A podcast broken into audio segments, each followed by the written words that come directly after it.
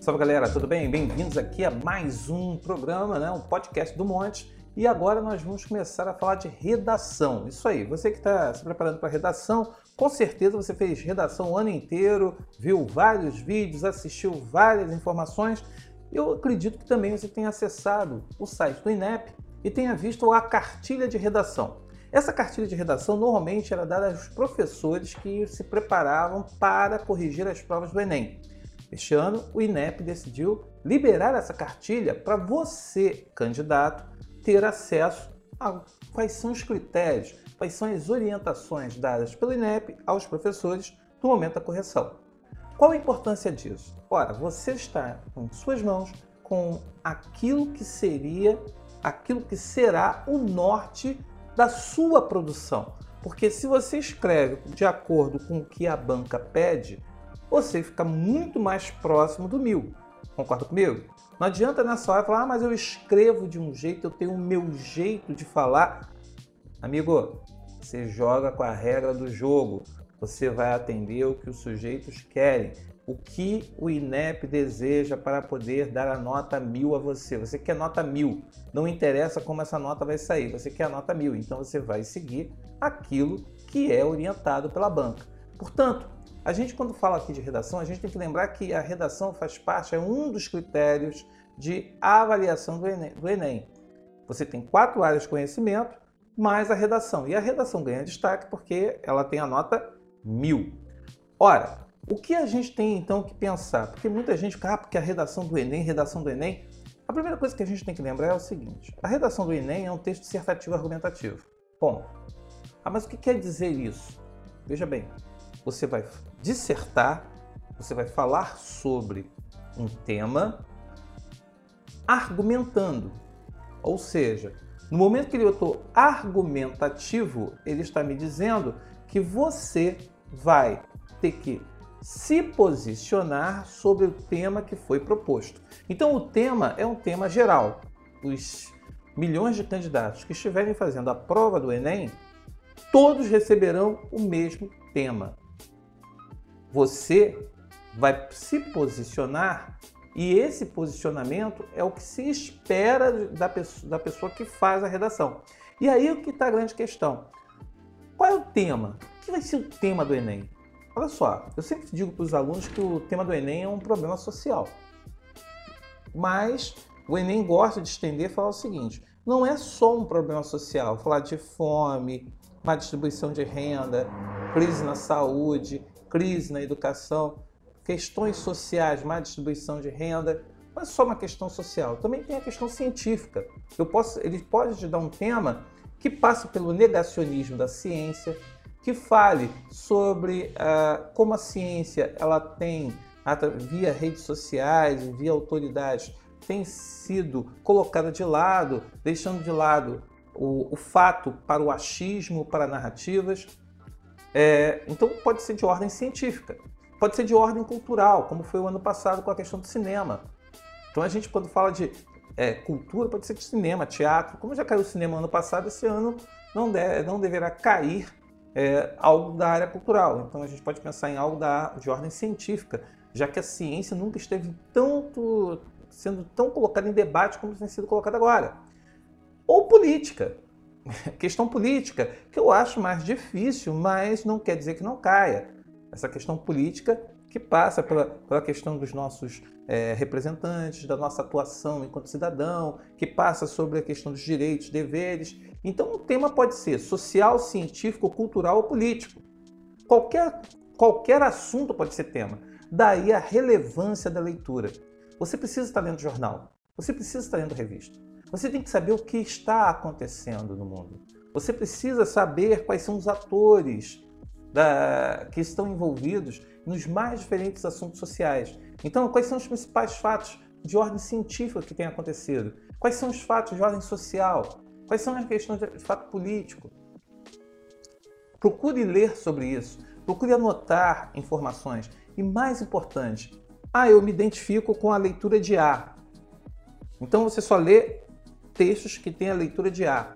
Isso não é bom. Por que isso não é bom? Porque você também tem que conhecer a leitura de B. o que o B diz, o que o C diz. Eu tenho que ver o que outras pessoas dizem, porque isso amplia a minha capacidade argumentativa. Eu vou, a partir de, diferentes ideias, eu vou formar a minha opinião. Eu enxergo na divergência e eu me posiciono dentro dessa divergência. Então é muito importante que você tenha várias leituras. E o mais importante, você tem toda uma, um, uma vida escolar. Você teve aula de sociologia, teve aula de filosofia, teve aula de história, teve várias matérias na sua formação que neste momento você pode chamar para ajudar a se posicionar em relação ao tema. Então veja bem, o tema pode ser social, científico, político, pode ser.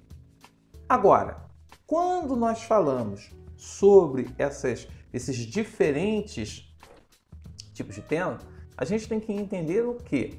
Que quais são aí no, que para você desenvolver esses temas não basta você trazer apenas a leitura, você também pode buscar aquilo que você aprendeu na escola.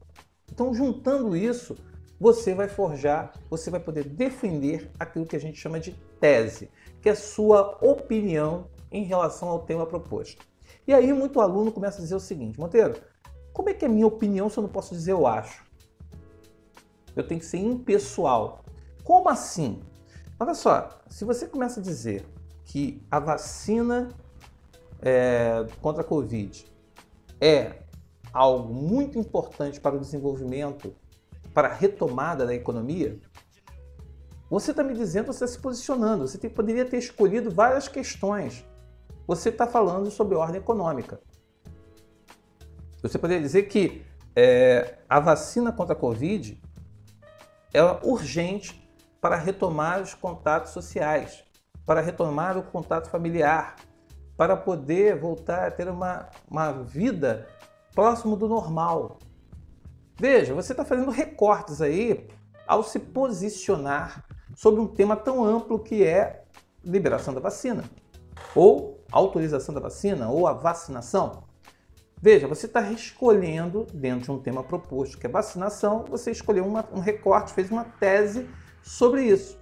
Agora, quando você diz que você é a favor da vacina, você vê na internet, Twitter, você vê vários programas de TV, vários artigos na, é, vários artigos na internet, nos jornais, você vê pessoas que, se, que são médicas contrárias e pessoas que são médicas que são a favor. Infectologistas, você vê até mesmo jornalistas, várias pessoas se posicionando. E claro, ela vai escolher os argumentos que vão dar suporte à sua opinião. E aí que entra um exercício muito importante. Você começar a desenvolver o porquê. Por que você está defendendo isso? Por que você acha que isso tem que voltar? Vamos sair da vacina, vamos falar aqui do futebol. Por exemplo, o futebol, é, muita gente estava discutindo sobre a volta ou não do futebol. Havia pessoas que diziam que futebol, como qualquer outra atividade, é, é um esporte coletivo que expõe pessoas a um contato físico e coloca uma convivência com pessoas que podem ser assintomáticas e que isso torna um perigo porque essa pessoa sai do jogo, tem contato com família, tem contato com outras pessoas e você acaba aí no caso arranjando uma fonte de proliferação. No entanto, muita gente dizia que o espetáculo tinha que acontecer porque o, o povo que estava ficando dentro de casa, que estava ficando confinado, ele estava precisando de algo para se divertir. Então o futebol seria o entretenimento necessário para poder mover todas, para poder entreter as pessoas. É claro que tinha patrocinadores, tem os órgãos de, de imprensa, você tem toda uma estrutura em torno disso que vive desse negócio e que com ele parado ninguém trabalha, ninguém recebe, ninguém, você não tem dinheiro circulando. Então aí tem aquelas pessoas que defendem e tem aquelas pessoas que atacam. Quais são os melhores argumentos para poder defender e sustentar essa defesa? Eis a grande questão. Daí vem a necessidade da leitura, do conhecimento, do senso crítico, para você defender o seu posicionamento.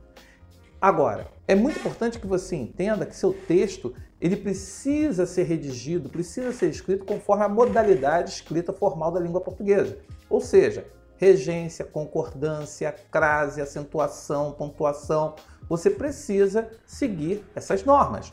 Por que isso? Se você não obedecer essas normas, se você fugir das regras, se você apresentar muitos desvios gramaticais, isso representa perda de ponto. Então o mil você já começa a perder ali.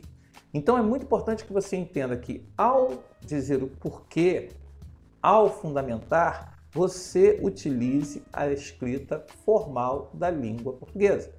Não dá para ter gírias, não dá para ter oralidades, não dá para ter expressões que você fala, mas que não se escrevem. É muito importante que você desenvolva isso para evitar perda de pontos desnecessários. E aí, você tem a sua tese, você tem a sua tese sobre o tema. Você disse o porquê. Então, você fundamentou esse, é, a sua tese. Ora, no momento que você se posicionou sobre o problema e apresentou o porquê, o que o Enem pede a você no último, no, como última parte do texto, por isso o último parágrafo, que você elabore uma proposta de intervenção social para o problema apresentado no desenvolvimento do texto. E que seja importante, que respeite os direitos humanos. Veja bem, direitos humanos é importante que a gente, que você deixe o lado ideológico de lado e vá pegar a Constituição e vá conhecer o que está escrito na Constituição, nas cartas dos direitos humanos, direitos universais é, dos seres humanos. Vá pesquisar, porque não tem nada a ver com ideologia. Respeitar a vida, respeitar o direito social, respeitar essa coisa da inclusão social é muito importante. Então, no momento que você formula a sua intervenção social, você está propondo aí o que se pode ser feito para amenizar, para atenuar. Eu já vi um aluno de 17 anos virar para mim e falar: Monteiro, eu só tenho 17 anos, eu não tenho nem solução para os meus problemas. Como é que eu vou ter, problema, vou ter solução para problemas tão graves, tão sérios da sociedade? Veja bem, o Enem ele não deseja que você tenha soluções para o problema da humanidade, mas ele pede que você seja coerente no momento que eu enxergo o problema, eu enxergo a causa do problema. Então, no momento que eu enxergo a causa do problema, eu vou me posicionar em relação a esse problema. Eu vou me posicionar, eu vou me colocar e vou me expressar sobre isso. Então é muito importante que a gente entenda isso. No momento que eu vou falar que futebol não pode acontecer, e aí eu apresento porque você está colocando em risco não só jogador, mas você também está colocando em risco a, a questão é, das famílias e de todos aqueles que trabalham com isso, quer dizer, porque você vai transmitir um evento, você tem que colocar câmeras, você envolve profissionais. E nós tivemos vários casos envolvendo pessoas que, que fazem transmissões de jogos, comentários de jogos, que estavam sendo expostos ao vírus e ficaram doentes com a Covid. Então, assim, no momento que eu digo que sou contra e eu digo porque eu sou contra, eu tenho que apresentar uma proposta de intervenção. Então, como assim? Então, seria o ideal seria o quê? O ideal seria que, primeiro, resolvêssemos, buscássemos é, uma segurança social que garantisse a vida, que garantisse aí, no caso, a saúde dos atletas e dos profissionais envolvidos nessa área, para que essa solução aparecendo ela pudesse devolver a segurança e o espetáculo, o entretenimento, uma vez que, como a gente pode falar de entretenimento numa realidade que envolve tantas mortes, tantas pessoas que estão falecendo? Quer dizer, hoje, no dia 29 de dezembro, 111 mil pessoas morreram aqui com a Covid. Então, assim, é, não podemos pensar nisso. Se a gente vê um acidente de avião, a gente fica chocado com o acidente de avião. Mas só que a gente tem que pensar, né? É... As mortes de avião são 100 pessoas morrendo, 120 pessoas morrendo quando o avião cai. Nós estamos perdendo mais de 10 aviões por dia e as pessoas não estão chocadas. Então, é uma questão de banalização, de não banalizar a vida, não banalizar a morte. Então, quando a gente fala de proposta de intervenção, Desculpa, eu falei 111 mil mortes, mas foram 111 mil casos, desculpa. É, a gente tem que pensar nisso. A gente tem que pensar que o Enem ele pede que você construa uma coisa chamada cidadania. Eu vou me posicionar sobre o problema, vou dizer por que eu penso daquela forma e o que eu, eu enquanto cidadão, vejo que seria uma ação. Qual seria o agente para resolver o problema? Quer dizer, quais seriam os agentes, os atores para resolver essas questões? Aula à distância, pô, quem, quem são as autoridades? A vacina, quem é que tem que ser a autoridade para decidir tomar a frente, estar tá liderando a sociedade nesse momento? Então, veja bem, tema é geral, tese é a sua opinião, os argumentos você vai pegar tudo aquilo que você estudou, que você conhece, que você sabe, e você vai trazer tudo isso para poder fundamentar a sua tese. E a partir dessa leitura e dessa abordagem de vida que você tem, dessa leitura de vida, você vai fazer uma proposta de intervenção. Ou seja, você vai apresentar propostas de como amenizar, atenuar, resolver é difícil, mas abordar o problema para poder começar a mudar essa questão, essa gravidade de uma situação que está acontecendo dentro da sociedade. Então, pratique e vamos até o próximo encontro, onde eu converso um pouco mais sobre essa cartilha que o Enem liberou, que está disponível lá né, no inep.gov.br e que é uma ferramenta que você deve conhecer para você saber como e o que fazer para agradar o Enem. Até a próxima!